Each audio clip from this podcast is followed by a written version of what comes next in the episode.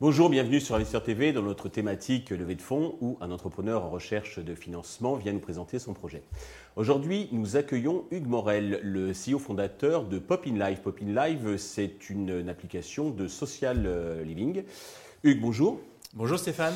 Eh bien, commençons dans le vif du sujet par la présentation de Pop in Live. Alors, bah, Pop in Live, c'est une application de social live shopping. C'est la révolution de l'e-commerce. Euh, l'e-commerce. Euh, qui a tué le rôle du vendeur en mettant en place euh, des photos comme les catalogues de la redoute fut un temps. Aujourd'hui, on va remplacer ça par du live avec des influenceurs qui vont venir présenter en live les produits. Et social parce qu'ils font appel à leurs réseaux sociaux. D'accord, super, c'est clair. je crois que vous êtes deux fondateurs. Il y a vous, il y a Thomas. Vous pouvez nous dire deux mots sur votre parcours respectif et qu'est-ce qui vous a conduit à créer Popin Live? Alors, on est un, binôme complémentaire. Thomas est beaucoup plus jeune que moi. C'est pour ça qu'on peut associer nos forces. Euh, on s'est rencontrés il y a six ans de ça, lorsque j'ai créé Finnegan, le groupe que j'ai fondé et revendu depuis.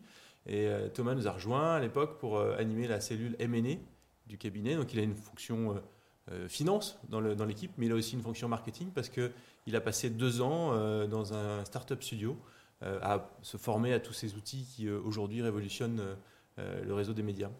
Alors, des plateformes de social living euh, shopping, il y en a pléthore. Je crois que vous avez des concurrents donc en Chine, aux USA, en Belgique, en Allemagne, même en France. Quelle est la spécificité donc de Pop Line, les atouts euh, qui vous distinguent des autres? Alors, il n'y en a pas tant que ça, Stéphane. Il y a beaucoup de, sites d'e-commerce, mais qui font du live shopping, il n'y en a pas énormément. En Chine, ça existe depuis longtemps. Il y a Taobao, notamment, qui existe, qui fait plus de 400 milliards de dollars euh, par an.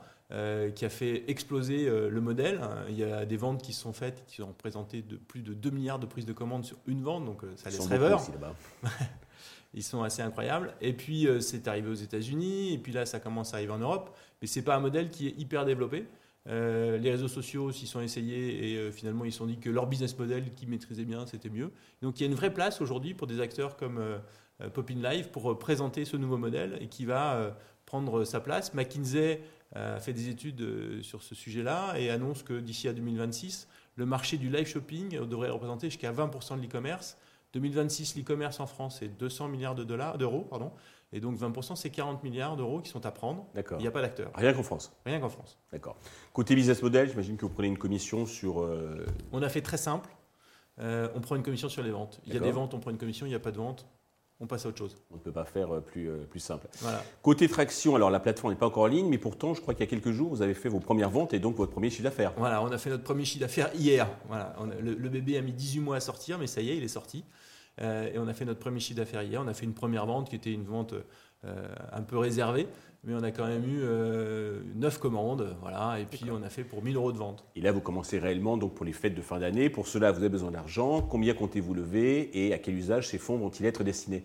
Alors, on cherche 3 millions d'euros.